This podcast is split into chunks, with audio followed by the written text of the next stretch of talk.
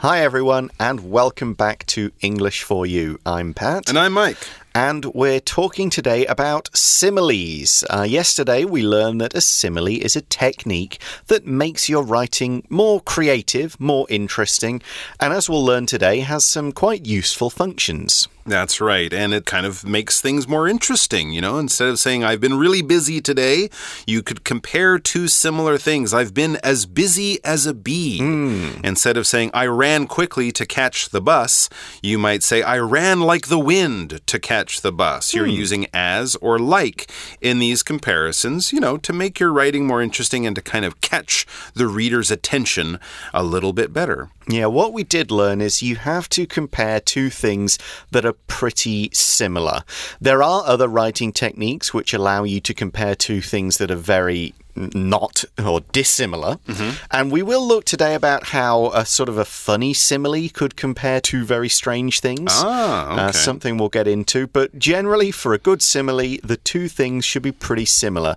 You're not as quiet as a lion, you are as quiet as a mouse. Mm, that's right. We also talked about how you're a writer, of course, Hmm. not only here for the magazine, but also in your free time. You like to write. Mm-hmm. Do you use a lot of similes? Would you use busy as a bee or run like the wind, or would you try to come up with your own ways of comparing? And, and is that easy or hard? Because Uh, that's a lot good- of famous similes. Yeah, it's a good question, and one we will touch on towards the end of this article Okay. in terms of things to avoid. I certainly would try not to use a really obvious, So busy like as a busy bee, as a bee, would- okay. quiet as a mouse, Right. unless it was something a character who would think like that would say. Oh, I see. You know, if you if you make a character talk in those kind of, we'll mention this word later, cliches, then that sel- tells you something about that character. Mm-hmm. Right, right. Um, but if I'm going to do it, I would try and be a little more creative with it. Um, Okay. And I and I like to mix it with other techniques as well,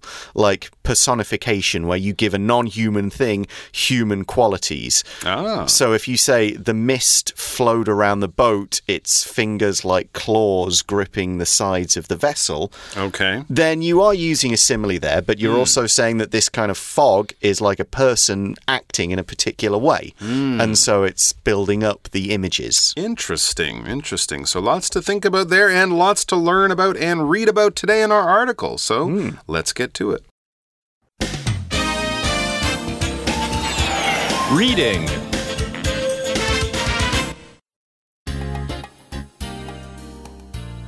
Similes spice up your writing. Similes make it easier to explain something. They also add depth to your writing. Take love, for example. It's hard to describe love, but a simile can convey your feelings in a few words. For example, Scottish poet Robert Burns wrote, Oh, my love is like the melody that's sweetly played in tune. Other writers use similes in order to create humor. American writer Raymond Chandler described a woman as being as easy to spot as a kangaroo in a dinner jacket. This is a funny image for readers and also describes the character in a creative way. However, don't use too many similes. This messes up their overall effect and makes the writing hard to read. Another thing to watch out for is cliches. These similes are so well known that writers who use them seem to lack imagination. Take the time to create an original simile that truly describes your subject, and most of all, have fun writing. All right, so we've learned that similes are really useful when you're comparing things and also when you're making your writing more interesting. They make those comparisons in the writing stand out and seem more interesting to the reader. As we begin today, it says similes make it easier to explain something. That's another thing a good simile can do. Instead of using a whole paragraph, five, six sentences, and 40 words to describe or explain something, you can use a good simile. The reader will read it and go, Ah, I know exactly what you mean. They also add depth to your writing. Now, here, depth, we kind of mean a sort of uh, extra layers of meaning that if you read the sentence and you think about what is the writer saying, you'll realize they're saying several different things at once. And a simile can do that if it's uh, a really good simile, basically. It, it allows you to go, okay, it means this, but also this and also this as well. So, therefore, one sentence can do an awful lot of jobs. And this is especially useful when you're kind of dealing with, I guess, not, uh, you know, emotions, feelings. Yep. You know, things that are hard to really explain. We understand them, but they're a little difficult to actually describe. Absolutely. And some of those feelings, because they are deep, they can be understood in different ways at different times of your life, right? I mean, the love for your parents, the love for your boyfriend and girlfriend, your love of chocolate. These are all different types of love. So using these good, uh, these clever ways of describing it can make it easier to understand. And let's look at that emotion. It says, take love, for example. Example, many songs, poems, plays, books, stories have been written about love in all sorts of ways. Hmm, but, as the article says, it's hard to describe love. I mean, writers have spent centuries trying to hmm. describe love. And the article says, but a simile can convey your feelings in a few words. To convey means to communicate something, to share a feeling, to share an idea so someone can understand it. Uh, like Mike was saying, you could do this in a big long paragraph, and maybe at the end of that, the reader goes, Okay, I get it.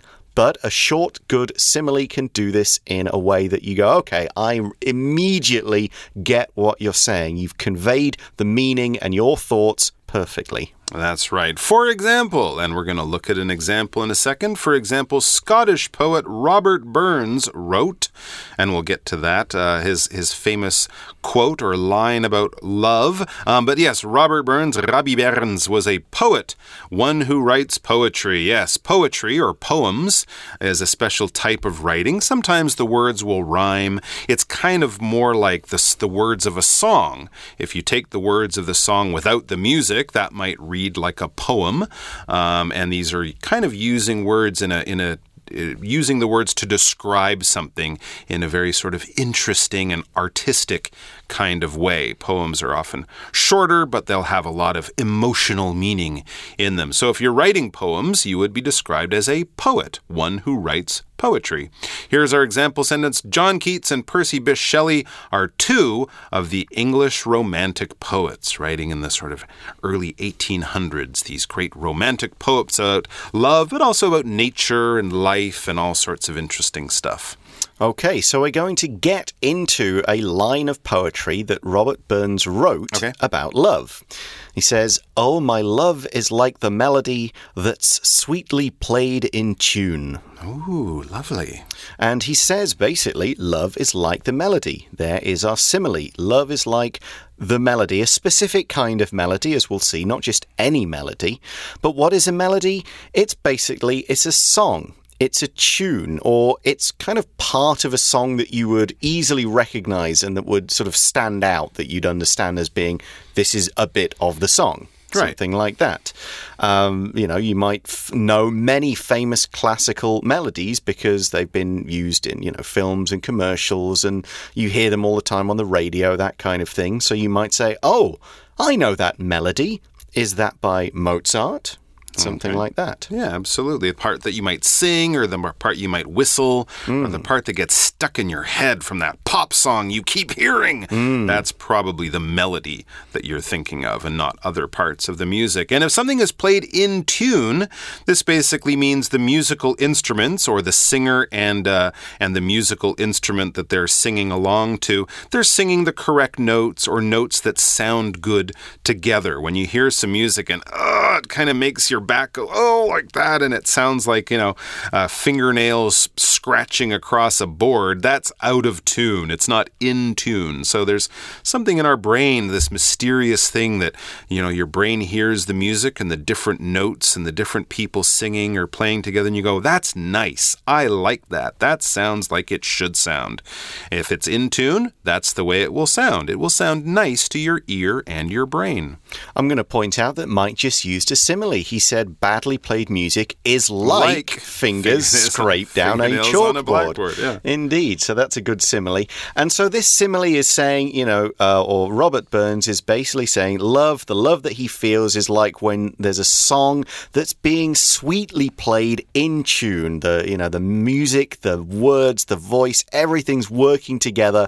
That kind of perfect playing of music is for him like love at this particular time and place. Right. You know, it could change later. So, that is one use of a simile to explain a complicated feeling like love with a great image that anyone should be able to go, yeah, I get it. I can see how love is like a perfectly played song.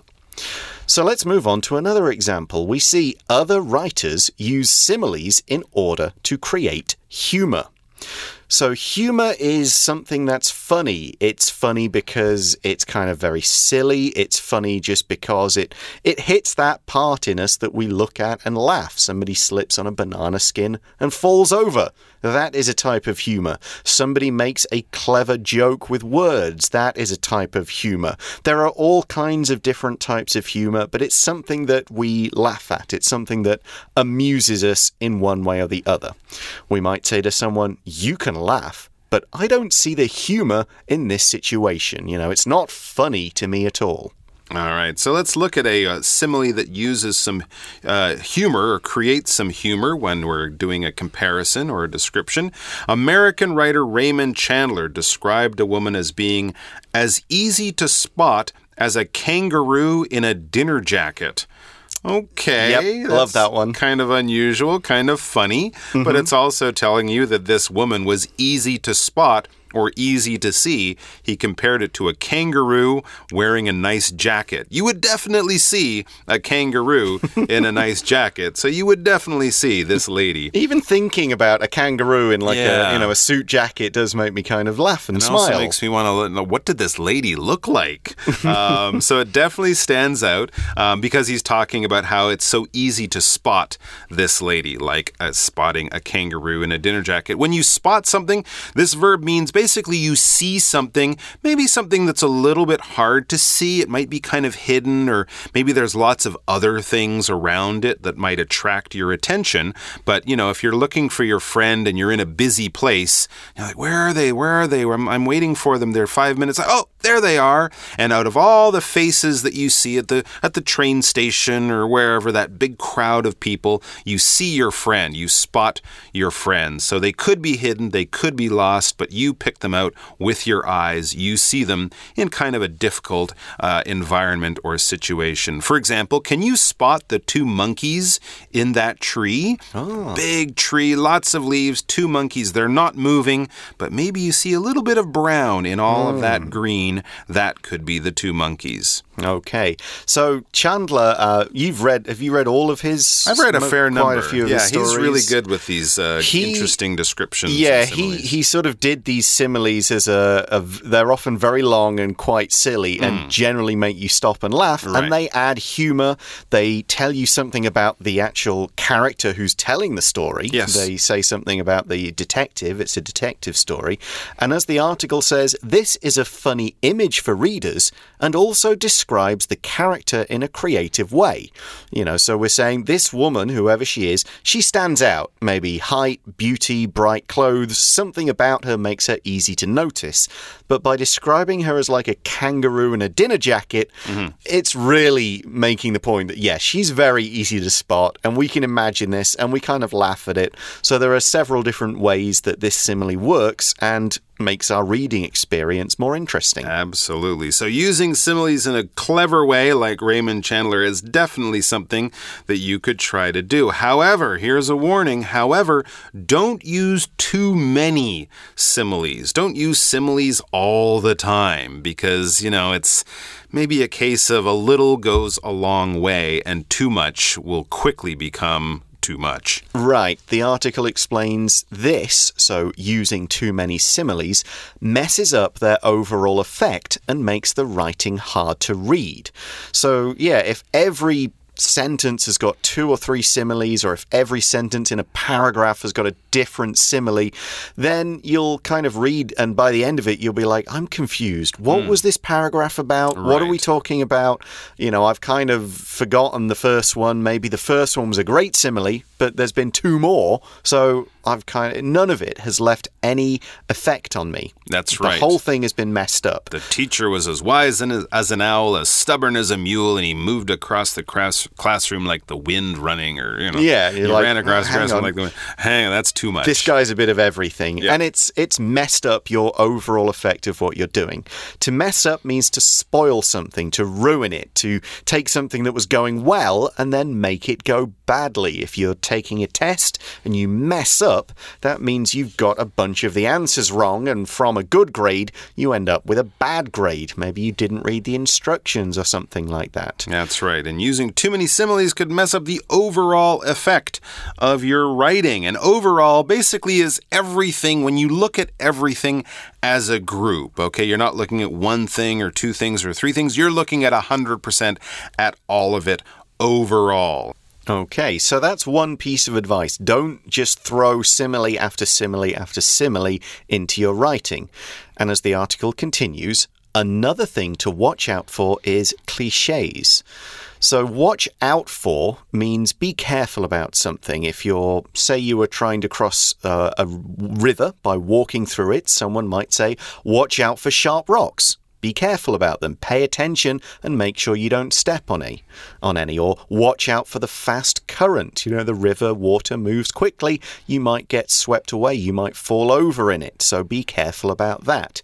Anytime you're needing to pay attention to something to make sure you're not affected in a negative way, you need to watch out for it. That's right. So watch out for cliches. And cliches are phrases, opinions, maybe even situations that you might see in life or more likely in stories and things like that. They're that are overused, that are not original or were original but like 25, 30, 40, 100 years ago and they're not original anymore. It's like you're copying everyone, all right? Hmm. So, you know, kind of think of the movie and then at the end there's the hero and the the girlfriend and she's like, "You're my hero." And he's standing there and he beat the bad guy and everyone's like, "Wow, you're so great." You're like, "Oh, this is so cliche. This is like all the movies that have ever been made." It just seems really unoriginal. It seems like they're just copying and they're not trying to come up with anything new or clever or surprising or anything like that. Comparing your love to a red, red rose. Uh, all right. Yeah. Oh, I've got an idea. Uh-huh. There's going to be a bomb, but they'll the good guys will cut the right wire with just two, Mm-hmm. se- seconds, two left on the clock. Two Yes. seconds. I thought it was two yeah, seconds. that's a cliche. It's happened in so many movies and TV shows. You know it, the bomb isn't going off, but you know they're not going to solve it with like five minutes left to No. go. They're not going to have time to make a cup of tea afterwards. No. It'll be the last second. Yeah. So, when we're talking about similes, we mean uh, by cliches, these similes are so well known that writers who use them seem to lack imagination. And to be fair, some of those animal ones, wise as an owl, busy as a bee, quiet as a mouse, these are similes and they're mm-hmm. ones that are good for explaining what a simile is, but they're not really that clever or new or interesting to have in a piece of writing. They don't seem to have a lot of imagination. Your imagination is your ability to imagine, to think up new things, to create pictures in your mind, to basically have things in your head that you don't see in front of you. If someone's describing a picture and you can kind of see what that picture will look like, you're using your imagination. And this is very important for writers, as our example sentence says. A good imagination is necessary if you want to be a successful science fiction writer. It's true for any writer. Yeah. Uh, but science fiction, where you're imagining a world of the future with a technology that doesn't exist right now, yeah, you need imagination to think how is that going to work? How is that going to change the world? Absolutely. So, the article tells, gives us some advice. Take the time to create an original simile that truly describes your subject. And most of all, Have fun writing. Absolutely. You might have to go back to that writing days or weeks afterwards and go, mm, I don't quite like that. I can come up with something better, something more original. I feel like that's too much of a cliche, but that's okay. Often writers feel like their writing is never really done. Even after the book is finished, they want to go back and yeah, change a few things. So take some time to do it and try to be as original as you can. Original basically means new, fresh, exciting, something that hasn't been done, something that is one of a kind. Cliche, we saw that as a noun. Cliched, just with a D on the end, is the adjective. That's a cliched ending. The opposite would be original. Wow, I've never seen that before. I thought it was going to go like this, but no, it went like that. I was surprised. That was very original. For example, the artist is famous for the original sculptures she makes out of glass. Wow, sculptures. I might think that's a stone or metal or wood, but making a sculpture out of glass, that's quite original. Mm. And we, we end the article with the phrase, most of all, have fun writing. Most of all is a phrase used to communicate the most important thing to know or remember about an overall point, you know, mm. what we're trying to say. If you kind of forget a few things of the from this article, no worries, you can look it up. Just remember, most of all, here's your important message to take away with you. Have fun writing. Enjoy the process, because if you don't, then you'll never really come up with anything that good. Having fun with it, that's how you get the good stuff. All right, well, that brings us to the end of our article. Let's now go to our For You chat question. For You Chat. Okay, we'll start our chat question with a quote Life is like a box of chocolates. You never know what you're going to get. Ah, that's one from uh, Forrest Gump, Indeed. right? Tom Hanks said yeah, that. A pretty famous simile and a pretty accurate one. Yeah. yeah. So he's comparing life, which is mm -hmm. full of surprises, to a box of chocolates. You know, one of those boxes, and the, one of them's like a mint one, and one of them's got peanuts in it, and one of them's strawberry flavored, but you don't know mm. unless you read the little guide. Right. Yeah. But you don't know what the chocolate will be. And if you're like me and you don't really like mint chocolate, you get, oh, I don't really like Never mind. But uh, can you think of of any other famous similes? Well, one I always thought was interesting, I don't know if I've ever used it, but one I always thought was interesting when I heard it as a kid was it's as easy as shooting fish in a barrel. Hmm. And I always okay. thought, what? Are, what? I mean, yes, if you have a barrel, that's a small container of water, and you put fish in it, and you have a gun, and you're shooting the fish in the barrel, that would be like shooting fish in a bathtub hmm. or something. The fish can't go anywhere. Of course, you you're going to hit them. But then I always thought, well, who is shooting fish in a barrel? Hmm. And then aren't hmm. you going to make holes in the barrel and have the water? You know, it works as a simile, but then you actually think about it, and you're like why would you do that?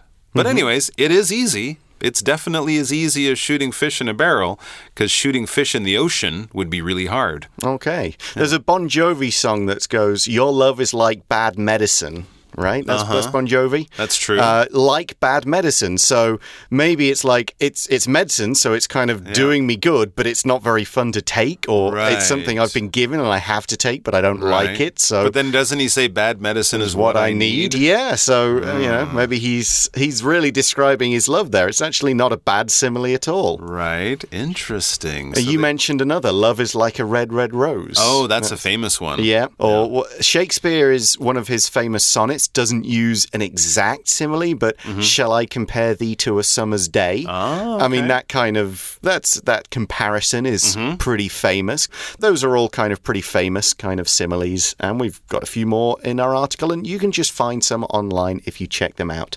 But that's all the time we've got for today. Thanks for listening, everyone. For English for You, I'm Pat. I'm Mike. See you soon. Bye bye. Vocabulary Review Poet Edgar Allan Poe was an American poet and story writer who often wrote poems about death. Melody This song is popular with young children because the melody is easy to sing. Humor Bob doesn't have much of a sense of humor. He's very serious. Spot Joe tried to hide while we played the game, but I spotted him under the desk. Imagination. Young children often use their imaginations to make stories when they play with toys and dolls. Original. George wrote a story in class that he thought was original, but it was actually the same as his classmates. 智慧小补帖 Convey. Overall. Cliche.